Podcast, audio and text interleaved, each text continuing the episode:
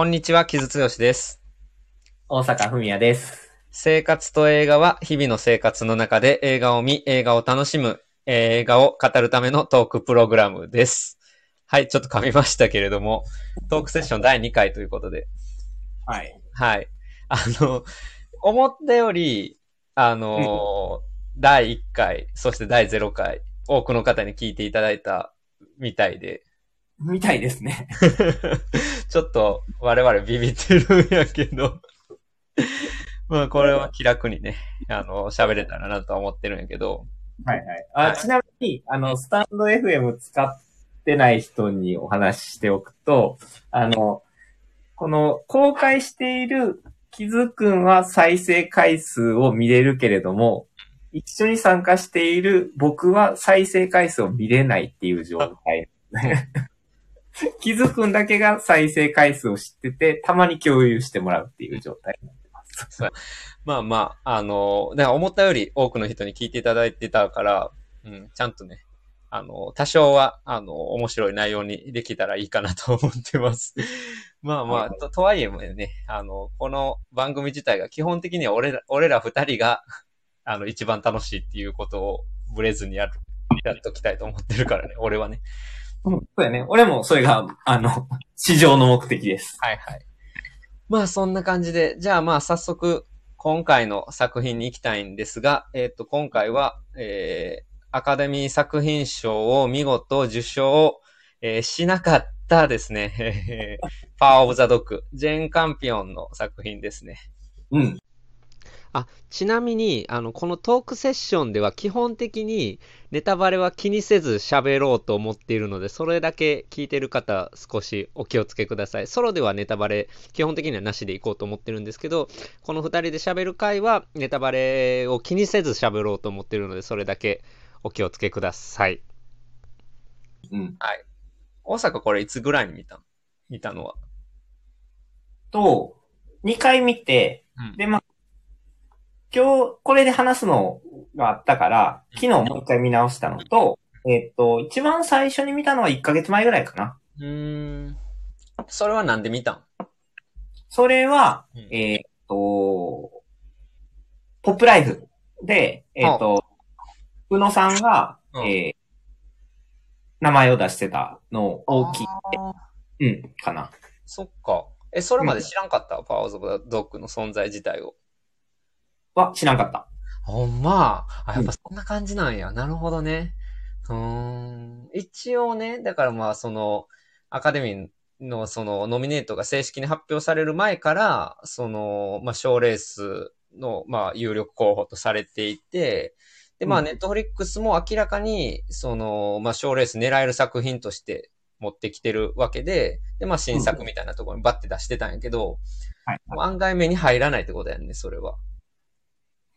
そうやね。まあ、最近ちょっとネットフリックスをそんなに頻繁に見なくなってて、あのトップに上がってるのに気づいてなかったのもあったかもしれん。うーんうんなるほどけれねど。うん。まあまあ、そうじゃないとね、なかなか、それこそ劇場、劇場でもちょっとやったんやけど、実は。ちょっとだけね、ネットフリックス作品でもいくつか劇場公開あるやつあるんやけど、まあ、それも一瞬っちゃ一瞬やし。うん。俺も劇場で見さっき見ようかなと思ってたんやけど、結局それは見られへんかったから、ネットフリックスで配信始まって、割とすぐ見たって感じやったんやけど。うん。うん。なるほどねなんか。どっちかっていうと、ドントルックアップも同時期やんね。ドント、ドントルックアップの方がちょっと後やったんじゃないかな、多分。あそうなん。まあ、そんなに変わらん、うん、はず。なんかドントルックアップの方が目についてたかな。そうやね。まあ、ディカプリオパワーがあったのもあって、ランキングとかにも入ってたもんね、ネットフリックスの。それこそ、なんか YouTube の CM とかにも上がってたんじゃないかな？うーん、そうなんや。うん。なるほどね。なんか記憶がある。うん、うん、うんうん。なるほど。そっか。それでまあ、そっか。じゃあ、パワーオブザドッグを見たと。と思うと、ポップライフやっぱりなかなか、あれやな。なかなか情報を得るにはいい番組なんですね。そうですね。結構、あの、割と大切な情報源として聞かせていただいてることがあったりしますね。そうやね。そしたらまあ、俺もそっちはちょ、そっちは普通にお仕事でもあるので、気引き締めだなとは思う、思った次第やけど、まあ、それはともかく、パワーオザドッグの話になると、ジェーン・カンピオンって大阪そもそもなんかイメージあった？と、ピアノレッスンの監督っていうだけ。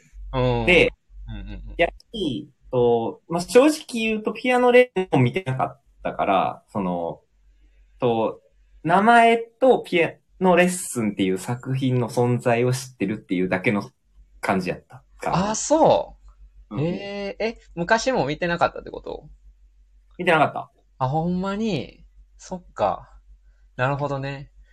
うん、まあ、ピアノレッスンってさ、まあ、それこそジェーン・カンピオンといえばピアノレッスンなんですけど、まさにさ。うん。で、カンヌもさ、まあ、この前ジュリア・デュ・クルノーっていう、まあ、女性監督がチタンで撮りましたけど、まあ、それまでもさ、あの、ピアノレッスンでジェーン・カンピオンしか撮ってないんかな？パルムは。なかったんかな？女性監督で。確か。うん。アニエス・バルダとかも多分と、カンヌは撮ってないよね。パルムは。うん。ので、そうそう。から、まあそういう、そのイメージがすごい強い人やけど、うんもうさ、まあ大阪には裏でも言ってたけどさ、うん。もうピアノレッスンといえばさ、あの、うカーベイハイテルの裸なんですよ。裸やったんですよ、俺にとっては昔。あの、10代のさ、性に目覚めたゲイの少年としては、あ、おじさん好きのね。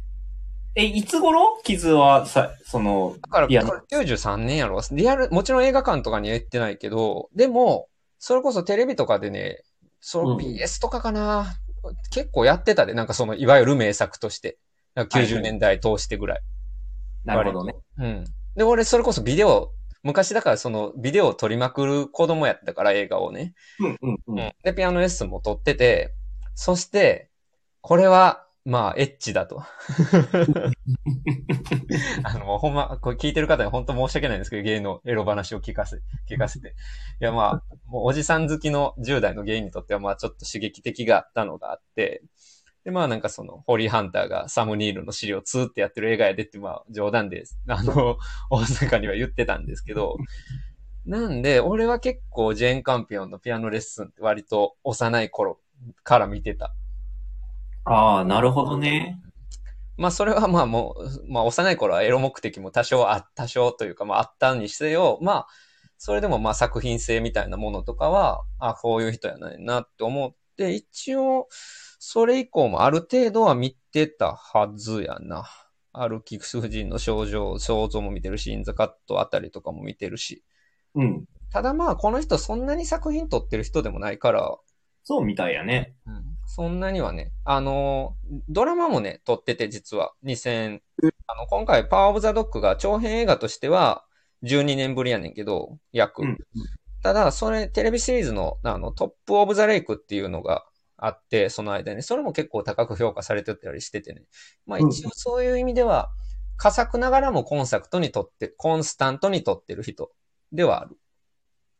なるほどね。で、え、じゃあピアノレッスンも最近見たって感じ？あ、そうそう、もう、あの、嘘つく必要もないからあれやけど、今回パワーオブザドッグをやりますっていうことにしたから、ピアノレッスンとインザカットを、まあ一応予習として見ましたっていう。なるほど、なるほど。でパワーオブザドッグを先見て、ピアノレッスンを見たってことやね。そうやね。うん。ピアノレッスンはどうやった？今見たら。とね、今見たら、あの、面白かった。あの、面白かったっていうか、いい映画やなと思った。とね、どこが、というか、まあちょっとあの、俺の中で、あの、こう映画を見るときに、あの、よく出てくる小さな傷っていうやつが、ハーベイカイテルに、の裸に反応はしてたけれども、あ小さな傷って何のかと？小さな傷強しね、私ね。小さな傷強しがそんなん買わんでいいのよ。別に。いや、俺も買いたいわけじゃないんやけどさ、もう話しすぎててさ、傷はここに反応するやろう的な小さな傷くんがですね、うんうん。あの、反応、俺の頭の中に住んでて反応すんねんけど、まあ、それ以外のところで言うと、そうやな。やっぱりあの、最初の冒頭の、あの、こう、海岸の、にピアノが置いてあるシーンの、うんっていうか、あの、映像的凄さと、は、やっぱりこう、飲まれたところがあるし、あとはその、なんやろう、結構ゆっくりと、まあ、いわゆる、いわゆるでもないか、ラブストーリーをゆっくり見るのが久しぶりやったのもあって、うんうんうん。なんやろう、割とじっくりと、こう、感慨深く見てしまったっていうのは、やっぱりあの、冒頭のから、まあ、ちょっと荒涼とした感じっていうかさ、あの、特にまあ、ピアノレッスンに関しては自然のあの感じっていうのはさ、まあ、ジェーム・カンピオンのさ、うん。やっぱ持ち味でさ、それは、パワーオブザドッグとかにもかなり受け継がれてる感じはあるから、うん、やっぱりピアノレッスンがそこの一つの、あの、頂点に、まずはあったんかなっていう感じは今見ても思うよね。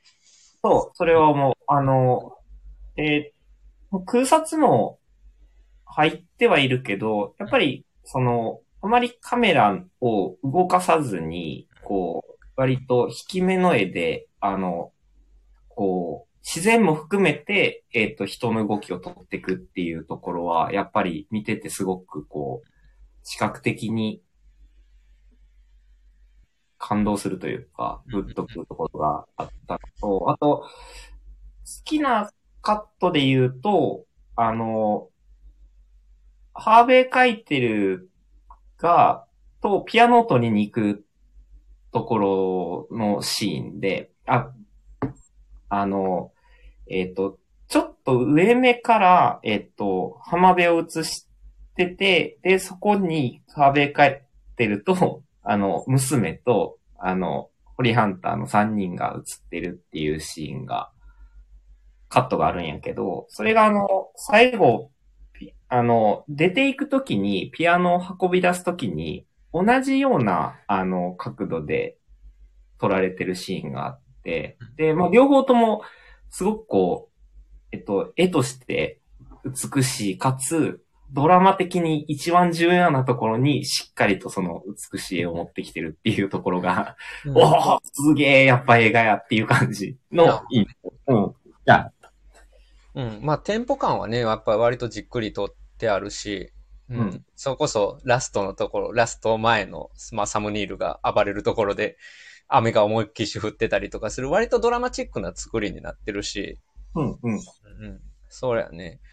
まあ、なんか、いや、もちろん映画としては名作やねんけどさ、で、まあ、ある意味でそのジェーン・カンピオンが女性監督として、まあ、パルム取ったとかも含めて、まあ、その女性の映画としての名作っていうことでもあるんやけど、で、まあ、フェミニズム的な観点からも結構語られたりしたみたいやねんけど、うん。今見ると、やっぱちょっとそのあたりは古いっちゃ古いなとは思うよね。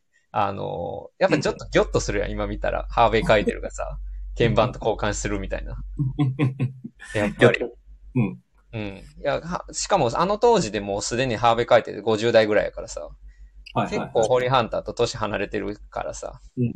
うん。なんか今見ると、ああ、まあちょっとこの辺とかは今はできへんやろうなと思う部分もあるしさ。ああ、それはちょっと思ったね。あるし、うん、そうやね。で、実際、なんか俺もちょっと今回検索したら、まあ今はちょっとフェミニズムの映画としては問題点も、まあ20、30年ぐらい経った今となってはちょっと厳しいところもあるみたいな論評はちょっと英語のもので見たりはしたけどね。ああ、なるほどね。まあとはいえな、俺さっき冗談でハーベイ・カーリデルの裸って言ったけど、やっぱあの裸も大事でさ、要はその、ジェン・カンピオンって女性、抑圧された女性の欲望がどうやって解放されるかみたいなことって、いろんな映画で撮ってる人やねんけど、うん、うん、うん。だからそれは女性の目線から男の裸を撮るっていうことでもあってさ、あのハーベイ・カイデルの裸ってさ。はい、はい、はい。なるほど。ううんからまあそういう意味では、あそこでハーベイ・カイデルがやっぱヌードになってるって結構大事なんですよね。そういうとね。はい。うん。股間も出してっていう。だからまあそこら辺は、まあ今でも、あの、やっぱいいよなと思うよね。なるほどね。まあ、あの、俺から見ても、あの、ハーベイ書いてるの、あの、裸は魅力的なんですよ。やと思う。いいなと思ったよ。なんかめっちゃこんなごつかったっけと思ったけどな、この当時。胸筋、胸筋、あれやん、みたいなな。うんうん。まあほんでさ、で、まあ、ピアノレッスンで言うと、それこそサムニールがまあ一応悪役っつうかさ、まあ抑圧的な過不調性の、まあ、ちょっと愚鈍な、えー、過不、えー、課長みたいな感じの役やけどさ、うんでもまあ、サムニールも、なあ、もう魅力的っちゃ魅力的やもんな、やっぱり役者として。あの映画でも。うん。そこが、なんかいい、うんうんあの、いいところでもあるよね。その、サムニール自体も魅力的やっていうところが。うんうんうんそうやねんな。うん。うんから、まあそこら辺はね、まあ今見てもなかなかいい映画やし、その、まあちょっと神話的な作りみたいな感じとかは、案外なんかこう、ちょっと転んだらめちゃめちゃ俗っぽい話になりそうなところを、まああの自然の風景とかがあることによって、ちょっと神話的に見えるっていうのは、まあジェーム・カンピオンの味かなと思うんやけど。うん。なるほどね。で、まあ、それのまま、もうパワーオブザドッグの話をすると、うん。うん。そういう中で、その、まあ、ジェーン・カンピオンをの作品を全く見てなかったっていう中でのパワーオブザドッグはどうやったとね、俺は、好きやったというか、えっとね、やっぱ前半は若干退屈やなと思っうんうんうんうんたけど、後半、こう、テンポが変わるやん。テンポというか。うん。っていうところからは、結構ぐっと引きつけられてみてしまったかなっていう感じで、まあ結果としては、あの、良かったうんと思う。うん。うんうんもうテーマ的なこととかも別に特に知らずに見たって感じ？あ、そう、見て、知らずに見た。うん、なるほどね。うん。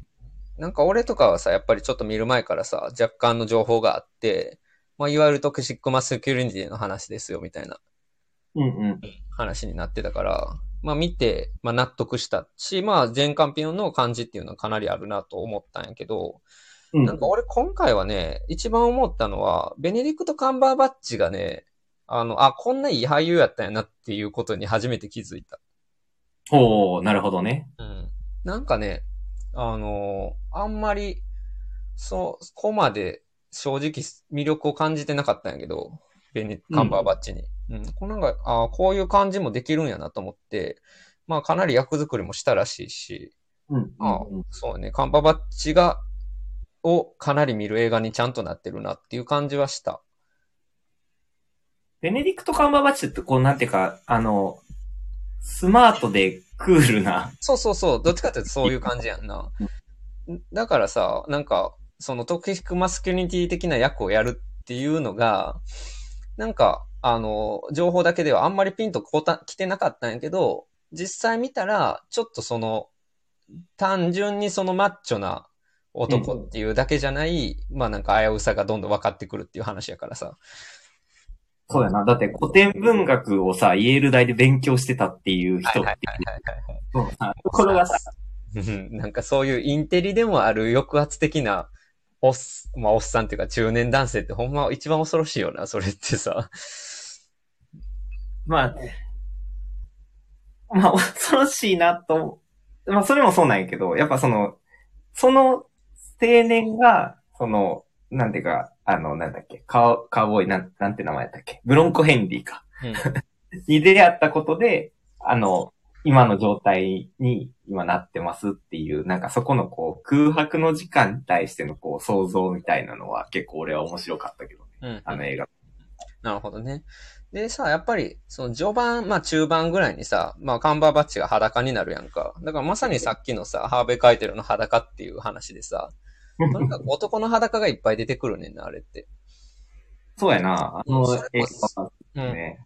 そういうさ、あの、ああいう、まあ、カウボーイがおるようなところの、まあ、アメリカの西部劇ですよね。西部劇的な場面で、えー、まあ、ホモセクシャリティっていうかさ、ホモエロティックなものを見せていくっていう、まあ、映画になってるから、うん。そこら辺はかなりポイントになってるし、ちゃんとジェーン・カンピオンが自分の味を出してるなっていう感じではあるかな。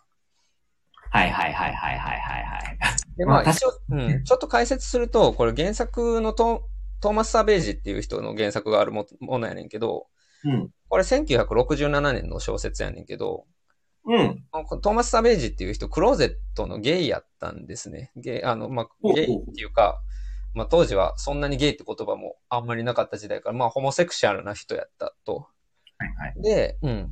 そういう、まあそのクローズなところで、ホモセクシャリティっていうのはどういうふうに、あの、醸成されるか。そして、それを隠した結果、どういうふうに有害な男らしさが出てくるかみたいな話で、まあ、はいはい。うん。まあめちゃくちゃ今の文脈で考えるとすごいわかりやすい、なるほどね。うんものにはなっている。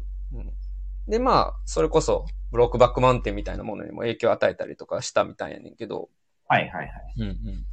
だからそれで言うとさ、やっぱりその、あの、コディ・スミット・マクフィーがやってるさ、あの子供ね、うん。キルステン・ダンスの息子と、ピーターかな？あピーターかな？うん。やっぱああいうちょっとセクシャルなテンションになっていくのとかってさ、うん。うん、やっぱり、まあ、すすごく感動的に撮るのは上手い人だなっていう感じはしたよね。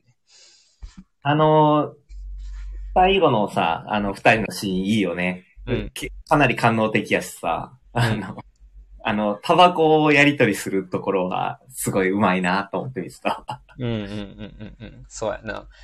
だからそれもさ、だからああいう抑圧されたホモセクシャリティをエロティックにとっていいのかっていうさ、あのある種その現代的な政治的な問題もあるにはあるんやけど、やっぱりそれって、うん、まあそれも文学的なことやからさ、ある意味ではね。うん。うん、俺は全然ありやと思うんやけど、うん。これは例えば俺がゲイやから言うけどさ、やっぱりああいうクローゼットな、その同性愛を隠す人とかって、やっぱりその反動で結構同性愛嫌悪に走るっていうか、ものすごく逆にその街相撲に走るっていうのって、割と珍しくないんやんか。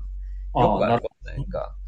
だからまあそういう危うさで、そしてそのクローゼットの人やからこその、まあなんか帰って、そういうある瞬間にそれが発露してしまうみたいなものの緊張感っていうのはすごく出てたなっていう感じはした。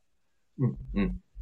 でも、それで言うとさ、ちょっとその、ぎギガ化されすぎというかさ、わかりやすすぎるっていうところはなかったの？あるあるある。あるし、うん。やっぱり、そうだね。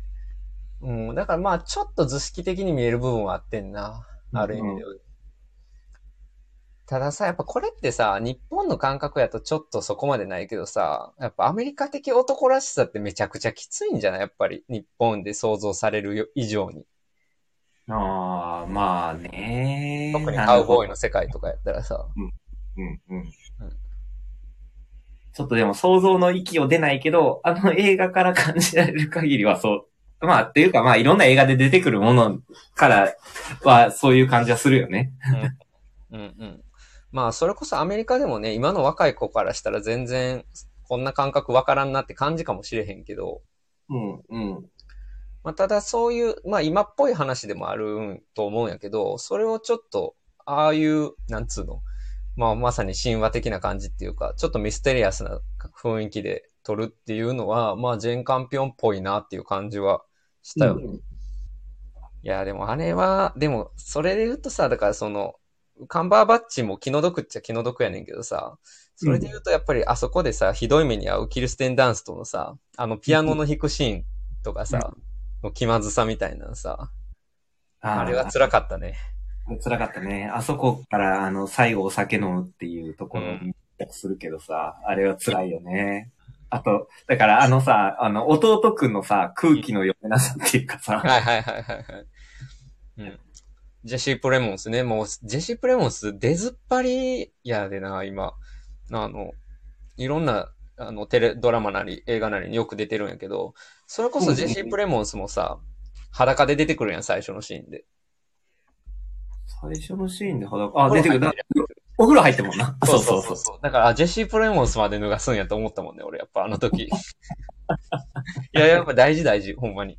だからそういうふうに、まあ男性たちの裸を見せていくっていう映画でもあったから、うん、そこら辺もね、なんかそういうエロティックな感じ。っていうのはね、面白かったな。俺はね、あの、ピアノのシーンも辛かったけど、うん。あの、こう酔っ払ってるさ、キルスティン・ダンストとさ、あの、息子のさ、が、噛み合わない会話をするっていうシーンが、ああ、そうやな。あの、で、結局、キルスティン・全くもって会話顔にやってないんやけど、最後にキルスティン・ダンストは息子を触りに行くんやけど、こんなこと必要ないでしょって息子が言うっていうシーンと、あと、と、その、ベネディクト・カンバーバチ、フィルか。フィルとピーターが、あの、要は、ピーターがフィルを殺す時の、あの、濃密な、あの、言葉少なに 目線だけで会話するっていう、あのシーンの対比っていうのが、こう、すごく俺の中で印象的だ。うん。うんそうやな。うん、確かにな。そう、だからなんかその、結構、気持ちのすれ違いばっかりの話でもあうんうんうんうん。そうやね。でもあってさ、その、相手に求めるものと、その、相手が求めてるものっていうのの、こう、が、全部違うことによって、まあ、あの、どんどん、悲劇が生まれていくっていう話が、割と会話、っていうか、脚本としては、そこをすごく、こう、うまいなっていうふうにうんうん思って、あの、2回目見たとき特に思ったかな。うんうんうん。なるほどね。確かに。まあ、とはいえ、まあちょっとアカデミー賞の作品賞は、だから俺作品賞ぶっちゃけ行くと思ってたんやんか、正直。うん、うん。作品賞はまあパワーズ・オブ・ドッグかな、今年はと思ってたんやけど、まあちょっとなんだかんだでネットフリックス映画がまだちょっと厳しいっていうのもあるんかもしれんし、うーん、でもやっぱりちょっと、やっぱヘビーな映画やったからかなと思って、やっぱ獲ったのがコーダっていうのがさ、やっぱりまあ基本的には心温まる映画として見れるからさ、はいコーダとかって。うん。やっぱりこういうパワーオブザドッグ的な重たさみたいなのが嫌なのか、もうもしかしたらアカデミー会員のおじさんたちがまだやっぱりああいう toxic masculinity みたいなものにあんまり向き合えないのか、ちょっとよくわからへんけど、うん。っていうのはね、ちょっと感じたけど、まあ、でも、しっかり今に通じる映画にはなってるかなっていうふうには思ったな。傷としては、どうやった？ピアノ、あの、その率直な感想としては、率直な感想、なんかまあ、えーっと、まあ、すもう大傑作だっていうほどのまあ盛り上がりではないんやけど、自分の中では。うん、でもまあまあ、魅力的な作品やなとは思ったけどね。まあでももうちょっと長くてもいいかなっていう感じもしたけどな。ああ、なるほどね。まあちょっとその、後半さ、その、の描写をもうちょっと見たかったなっていう感じはししたかな。そのベネディクト・カンバーバッチ、あフィルとピーターの、の関係をもうちょっと長く描いてほしかったっていうのは確かあの、あのテンションをもうちょっと見たかった感じはあるかな。うんそれで言うと。うん。最後は結構、おっていう感じで終わるやんか。まああれもさ、に。まあ、その、あの二人のさ、まあ、ある種バトル的展開になっていくっていうかさ、ある意味ではね。うん。から面白いんやけど、そのテンションをもっと見たいなっていう感じはちょっとしたけどね。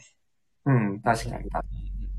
うん。俺もそれは確かに思ったな。まあジャスト120分ぐらいの映画やもんね。うん、そうやな。まあ、あとこれはまあ別に政治的正しさの話をするわけではないんやけど、やっぱりそのさ、ピアノレッスンを見た、見直した時にさ、やっぱちょっとな、あそこのマオリの描かれ方がさ、マオリ族の人たちの、はいはいはい。うん、まあその昔を描いてるとはいえさ、もう結構な未開人として描いてるように見えたんやんか、俺はね。ちょっとうん、久しぶりに見ると。で、まあ、未開人かどうかは置いといたとしても、基本的にはその白人のドラマが中心にあって、その周りに先住民がいるっていう構造やから、うん。うん。で、今回もそこはさ、やっぱりそのパワーオブザドッグも周りに先住民がいるっていう構造はちょっと同じやなと思ったから、もうちょっとそのあたりの先住民との関わりとかが見えてきたら、もうちょっと深み出たんかなって気はせんではなかったけどね。パワーオブザトックでもあの、重要なきっかけを、あの、先住民の人そうのそうそ存在が作ってはいるけどう。ね。のに、その背景はあんまり描かれてないやんか。そうやな。手袋くれてたよ。そうそうそうそう。だからそうそうそうそう。だからああいうのもちょっとね、まあ、あの、こういうこと言うと窮屈かもしれへんけど、まあちょっと白人からの目線のちょっと都合のいい描写のように見える部分はなくはないかな。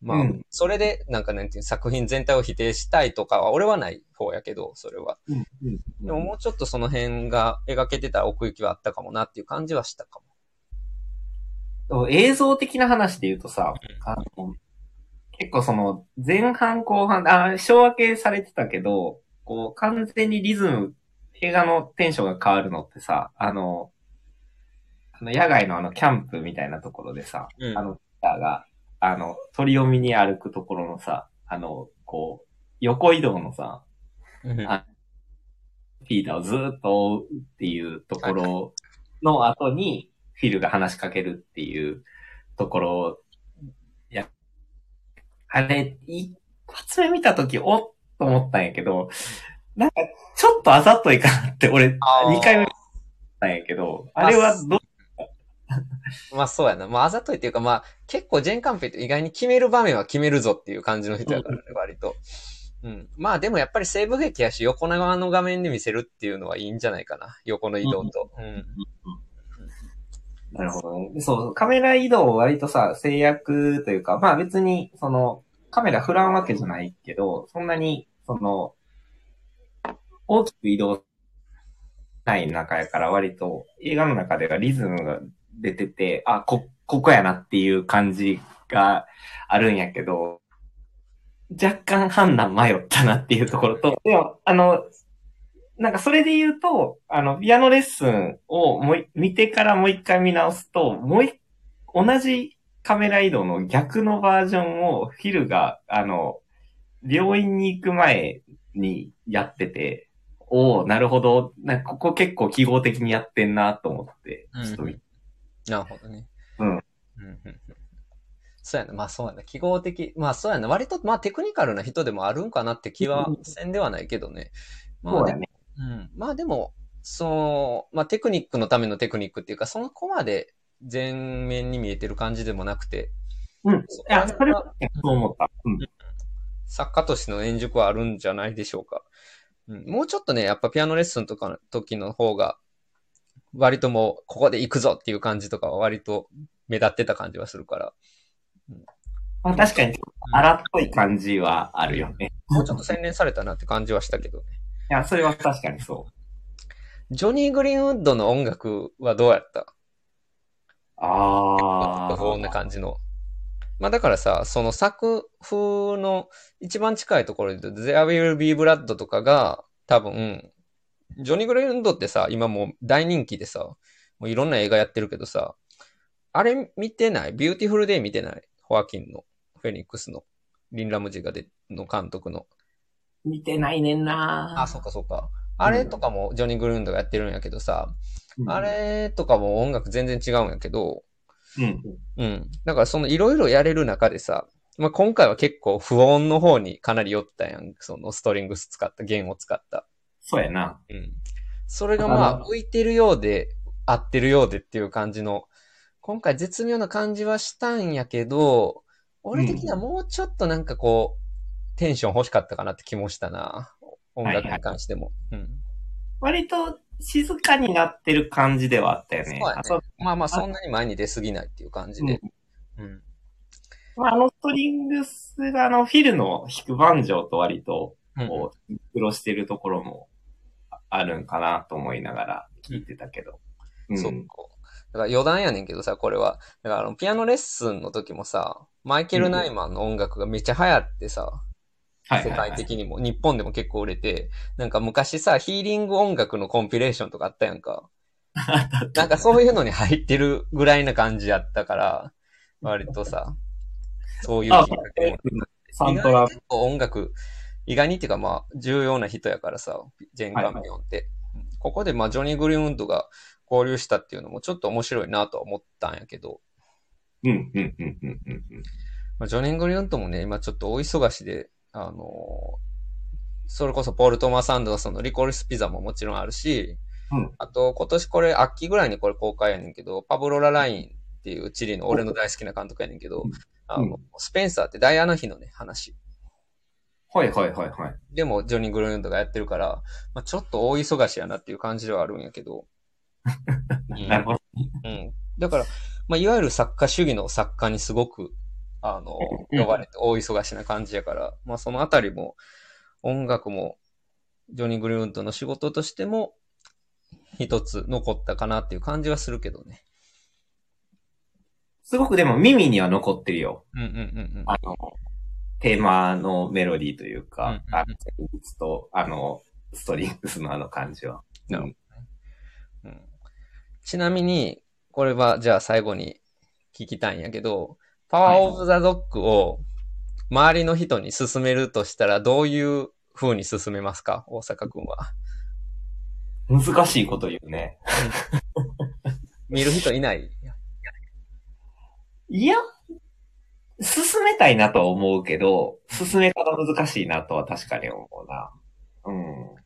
そうやな、難しいよな。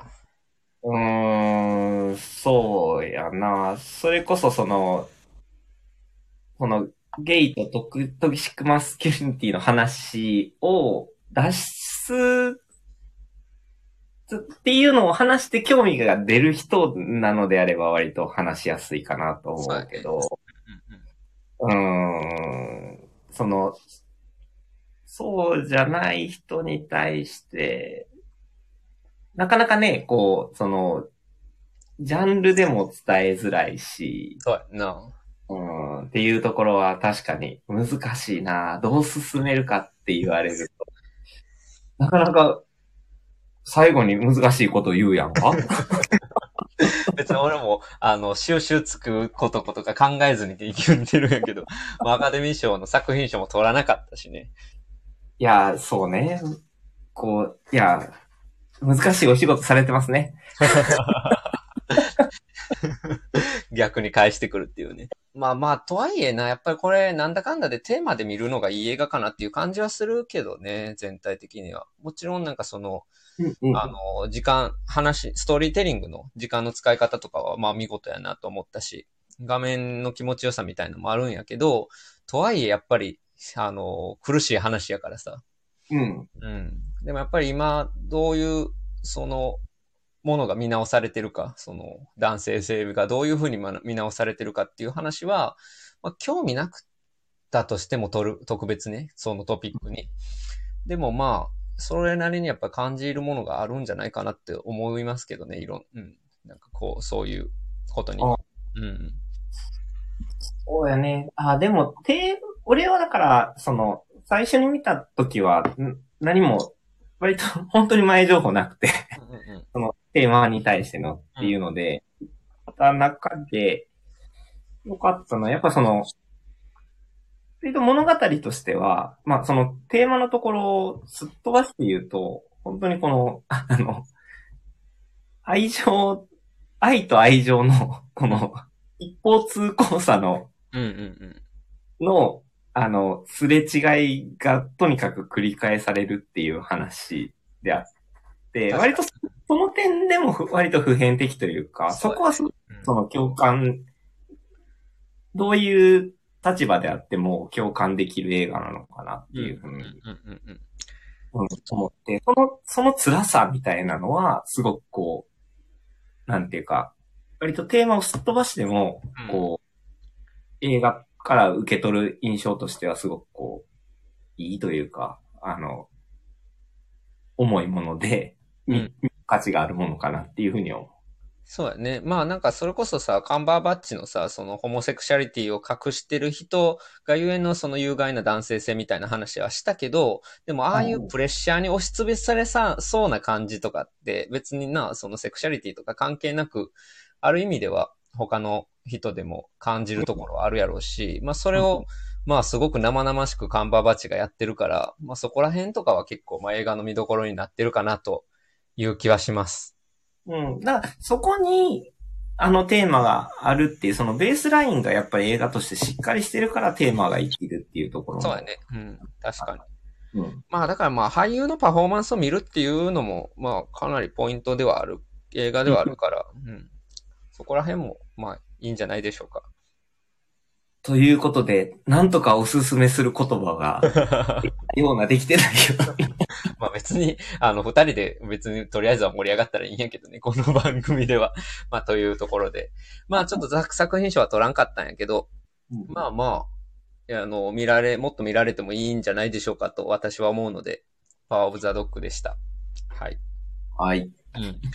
で、えっと、このトークセッションに、ま、の回では、すお互い最近見た映画の話を、最後にじゃ、ちょっと雑談がてらしようかなと思ってるんやけど、はい。大阪なんか最近見ましたか？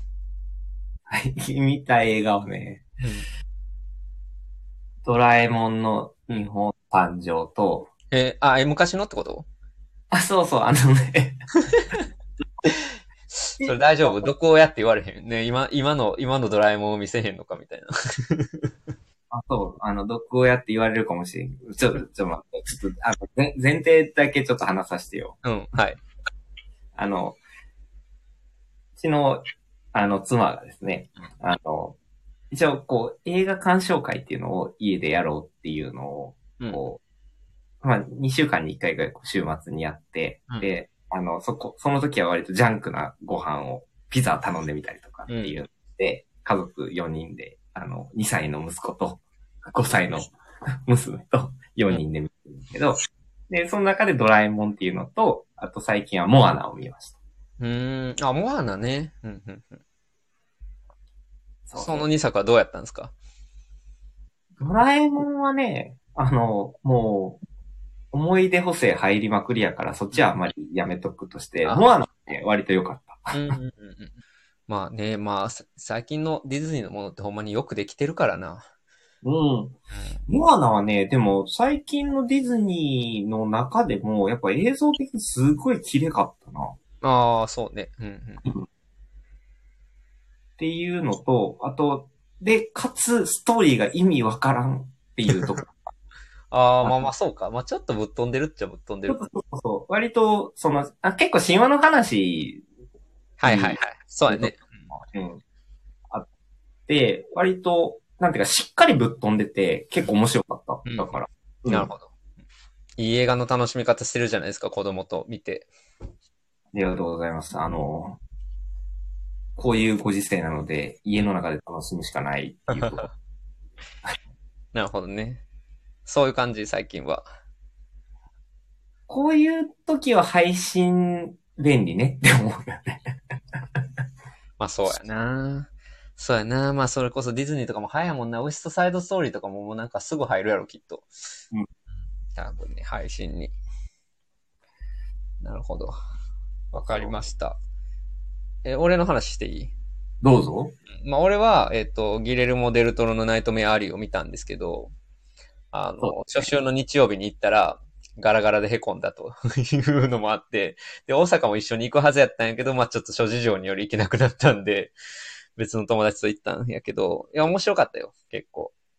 あ、そうそう。その感想、リアルにまだ聞いてないから。そうそうそう。ただ、面白いんやけど、面白いし、だからもっとヒットしてほしいんやけど、もうアメリカでもヒットしてないからさ、これ。普通に。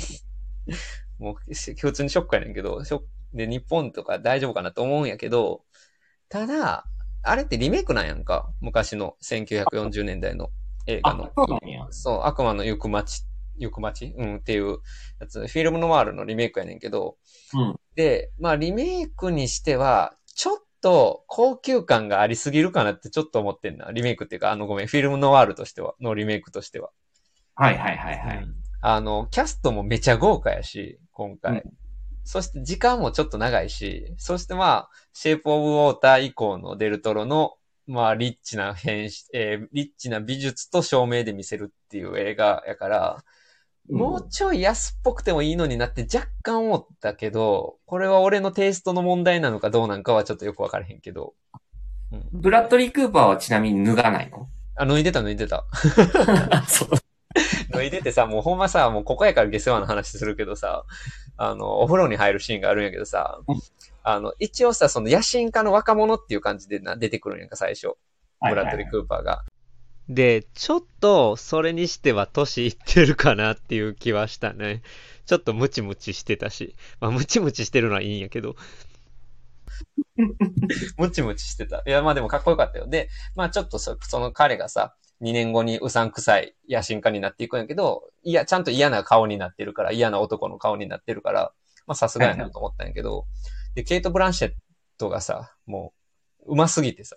もうなんか、もうなんか、そう。それをひたすら見るっていう感じなのか、もうちょっとね、だからその演技も含めて、もうちょっとだけ、あの、緩くてもいいのになとは思ったけどね。俺は若干ね。なるほどね。ブラッドリー・クーパーとケイト・ブランシェットか。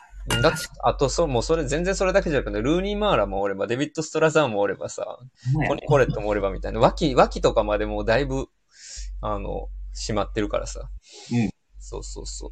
だから、そこまでせなあかんかなって若干思ったけど、まあでも、あの、全然悪い映画じゃないし、それこそね、まあ人によってはシェイプオブウォーターより好きかもなと思った。あの、ねシェイプオブウォーターが割と、ちょっと生真面目な映画やったん、割と。あれはマイノリティの、なんかその、そううん。連帯みたいな話も入ったからさ。だからそれに言うともうちょっと倫理的になんか盗作的やったりとかするし、もう、うん。そういうあたりは、こっちの方がいいやっていう人は結構いそうな感じはしたけどね。うん。なるほどね。という感じかな。うん。あとはまあ最近で言うとね、あのまたこれは見てないんやけど、ジャスティン・カーゼルっていうオーストラリアの監督の、あの、うんリトラムっていうオーストラリアの銃乱射事件を描いたやつとか、これ、うんあの、聞いてくれくれてる人向けに喋ってるんやけど、今公開中の注目ですよっていうのの。うん。とか、あとは、あの、パゾリーニのね、4K レストアが、東京終わったんかな？東京終わったかもしれへんけど、うんテオレマと王女メディアっていう昔の名作の、あの、再上映とかもあるので、そのあたり見に行きます、来週。ので、そのあたりをチェックしてはどうかなと思ってます。で、あとは、えーっと、4月1日からは、えー、アネットと、えー、チタンと、英雄の証明が始まるから、俺はアネットをもう一回見ようかなと思ってる。俺は英雄の証明は見に行こうかなと思ってます。あ、ほんま。あれ、うんファルファディ好きやったっけ？いやいや、あの、この間の、あの、傷の、あの、あれを聞いて、あありがとうございます。これ、見たいなと思いました。そうやね。まあ、そのあたりかな。はい。まあまあ、そんな感じで、今回はいいかな。はい。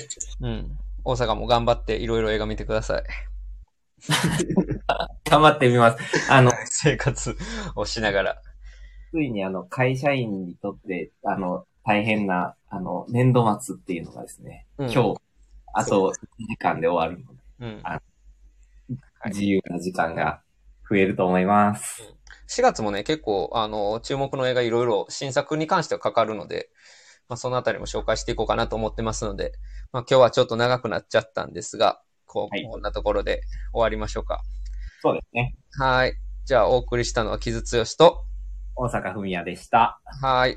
ありがとうございます。はい、ありがとうございます。